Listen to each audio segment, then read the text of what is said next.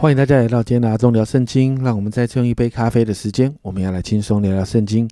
今天我们来读启示录的第三章，这一章真的是很不容易读的一章。但是在这一章里面，我们如果用二者在模仿神的作为来混乱人心，好让自己可以被人来敬拜，然后好像被人当成神这样的一个角度来看，那这一章就很容易懂啊。在这一章里面呢，使徒约翰看到一个异象，在第一节，我又看见一个兽从海中上来，有十角七头，在十角上带着十个冠冕，七头上有亵渎的名号。这和十二章那一头大红龙很像哦。那这一头兽呢，一样十角七头。可能是代表着有多个政权，而且大有能力啊！而且你看到他带着十个冠冕，代表是有权柄的。那七个头上呢有亵渎的名号，很明显的就是代表他是敌对神的。但是在大红龙呢，在十二章的大红龙谈到的是指的是撒旦，这里的兽呢，它代表是敌对基督的权势哦。那可能是逼迫教会的政府或者是一些单位。那第二节提到，我所看见的兽形状像豹，脚像熊的脚，口像狮子的口。那龙将自己的能力、座位和大权柄都给了他。这个我们在这一节看到兽的样子是豹、熊跟狮子的集合体，你有没有发现很像是活物？你看到这个地方，就我一开始说的，二者在模仿神啊。然后呢？这个兽呢是撒旦的部属哦，就是十二章那一个大喉龙的下属。那第二节的后半就提到，那龙那龙呢将自己的能力、座位和大权柄都给了他，所以这个兽有权柄，是因为十二章那一只大红龙给他的。那接着我们看到这个兽受伤了，但最后被医好了。那整个过程到底发生了什么事情，我们不知道，因为圣经没有讲。但你会看到，他也在模仿神哈。耶稣基督这一位神的羔羊，在启示录前面五章六节那里看到，我又看见宝座与和是活物并长老之中有羔羊站立，像是被杀过的，有七角七眼，就是神的七灵，奉差遣往普天下去的。在这一个经文里面提到，耶稣这位神的羔羊像是被杀过的。你看到这个恶者在模仿神的作为。他说：“这一个，这一个，呃，受哈受伤了，然后后来被医好了，很像嘛，哈。所以呢，带来的果效是，全地的人都稀奇，跟从那兽，又拜那龙，因为他将自己的权柄给了兽，而且也拜兽，说：谁能比这兽？谁能与他交战呢？很多的人因着神机就敬拜这个兽，还有。”它的主人大红龙，然后我们就很看到一个，我们就看到一个很矫情的一个谎言，就是这个龙啊，把权柄给了这个兽，然后自己退居幕后，然后也假意来拜这个兽，甚至说谁能比这兽，谁能与他交战呢？你有没有发现这又在模仿神啊？在旧约圣经里面，先知不断的提到耶和华，谁能像你？甚至在十二章与龙征战的那个天使长米迦勒的名字，这个米迦勒原意也是谁能与神相比？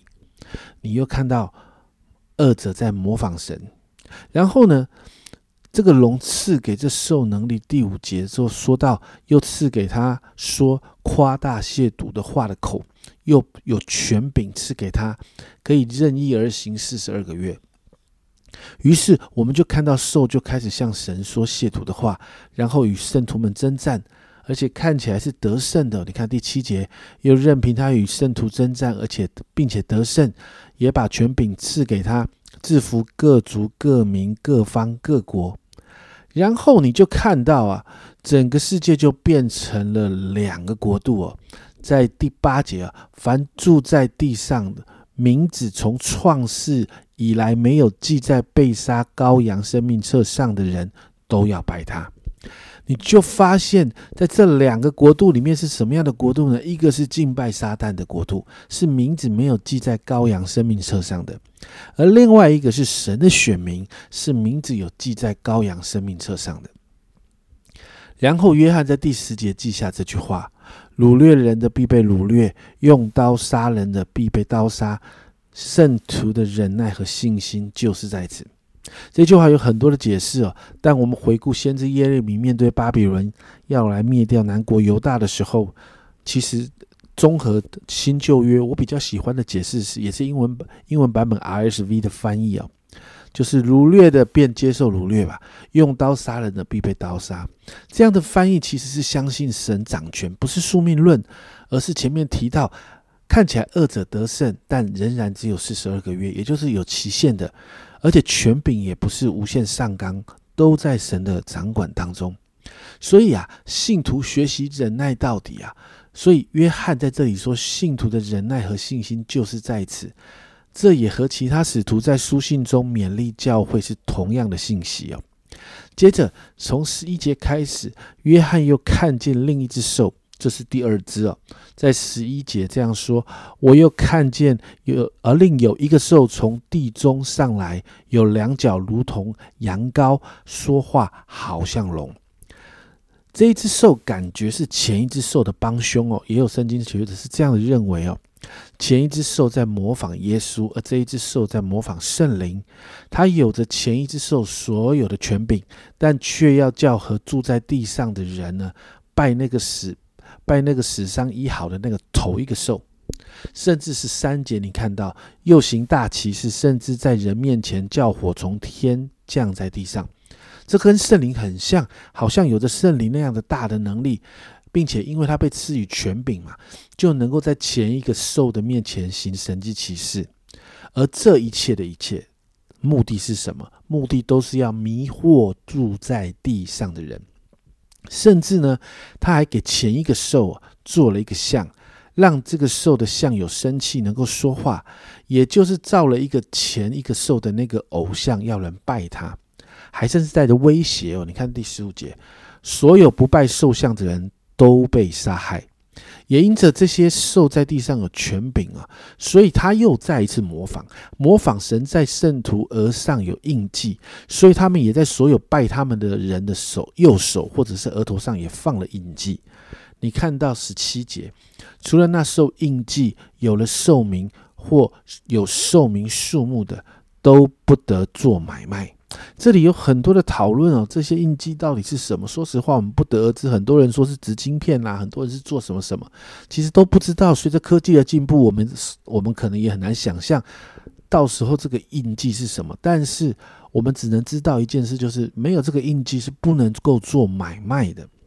所以最后在十八节哦。在这里有智慧，凡有聪明的可以计算兽的数目，因为这是人的数目，它的数目是六百六十六。哇，很多人，很很多人在这个地方哦，就整个就觉得那个呃。要要要解释哦，要怀要要要找到这个怀疑的点，要找到这个突破的点，这整个大爆发啊，所以就会像啊，比如说很多那个研究外星人的 YouTuber 啊，像老高这样的人啊，他们就开始解释什么是六六六啦，甚至很多的很多的基督徒也开始想六六六到底是什么。其实家人们。在这里，我我必须要说，很难解释六六六到底是什么。但我们要回到圣经里面，严谨一点的来看啊，在古代的人没有我们今日很方便用阿拉伯数字哦，所以他们是用字母来代表数字。在希腊文，希腊的字母里面，头九个数字代表的是个位数字，而后面九个九个字母代表的是十位数字，以此类推。这里谈到的其实就是一个名字，然后这个字母所代表的数目加起来刚好是六六六哦，所以好像我讲到这里，很多人说，所以哦，好像有个公式哈，所以很多人用这个原则来推测六六六这哪些哪些希腊文字母的名字加起来刚好是六六六，所以很多人用这样的原则推测六六六到底是谁，但说实在的，你推不出来的。我仍然站在保守但是有弹性的立场。希腊文中呢，耶稣的名字的字母总和是八八八，超过圣经完全的数字七。所以我很喜欢呃，有一些圣经学者这样的解释，他们没有解释六六六是谁，但他们说到六六六代表的是不完全。我比较喜欢这个解释哦。六六六代表的是不完全，就是只是模仿的啦，模仿仿的跟真的就不一样。也许六六六不是代表某一个人，而是代表的是人的亏欠。其实也就是二者，不论他怎么模仿神，他也不过就是六六六，他不是七，他不是完全的数字，甚至不可能是耶稣，因为耶稣是八，超过了七。所以这代表的是二者不论怎么样来模仿，他就是不完全的。所以。最后十八节才说这是人的数目，所以人才需要有耶稣。没有相信耶稣，罪没有办法除去，就不会完全。所以在这里说到，凡他所做的，都要带着受的印记，也就是人所做的，人依靠魔鬼所做的，只能有兽的印记，不能有神的印记。兽的印记就只能是六六六不完全的数目。这是我觉得最棒的解释哦。那这个经文就到这里结束。今天的经文我不知道你有没有听懂啊？但这一段经文很有趣哦。我们看到在前面几章谈到神的全然得胜，有着完全的荣耀，但到这一章我们就看到撒旦他总是要模仿神，希望人敬拜神，最终也可以敬拜他。这是撒旦从旧约到新约一直在做的事情，但他不是神啊。他只能用这样的方式来迷惑众人，逼迫教会，让人可以来拜他。所以，约翰勉励我们要有忍耐跟信心哦。而那一份忍耐跟信心，就好像过去许多的使徒们在书信里面所提到的，是建立在神的真理上面，是在正确的认识神的上面。家人们，魔鬼的作为不是在末世才开始，而是早在创世纪就开始了。历史历代魔鬼的作为的模式大概都是一样，只是方式不一样啊。所以，只有我们认识神，好好的、真实的认识神，我们才能够有那个辨明的能力。所以，我要鼓励你，真的好好读圣经啊，从神的话语里面得到帮助啊。让我们真的紧紧抓住神在末世给我们的应许，抓住耶稣基督带来的福音。我们不完全，但我们依靠主，我们可以完全。但别忘了，如果你是依靠这世界，依靠这撒旦，你也不过是六六六而已啊！所以祷告，让我们在幕后的日子，因着认识主，我们有能力坚忍，可以盼望主的再来。我们一起来祷告。主啊，在这一章里面，主啊，虽然好多东西我们看不懂。主啊，但是主说，主啊，主啊，我们看见一件事情，我们识破了一个轨迹，就是主啊，二者他只能模仿你，主啊，仿的永远不会变成真的。主啊，我祷告，主啊，让我们的心，让我们真实的从圣经的里面，主，我们可以找到是真的，你才是真的。主啊，我祷告，主啊，让我们真实明白你是真神。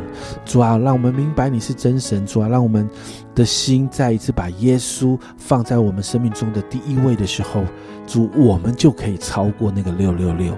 主啊，我们就可以因着耶稣，我们成了完全。耶稣，我们谢谢你，谢谢你的救恩在我们的身上，让我们可以依靠你，继续在那里，在许多的难处里面坚忍，直到你再来的日子。谢谢主，这样祷告，奉耶稣基督的圣名求，阿门。家人们，在这张有没有识破撒旦的诡计？再怎么模仿都不是真的啦，真神是没有办法被模仿的。但我要问你，你认识这一位真神吗？这是阿忠聊圣经今天的分享，阿忠聊圣经，我们明天见。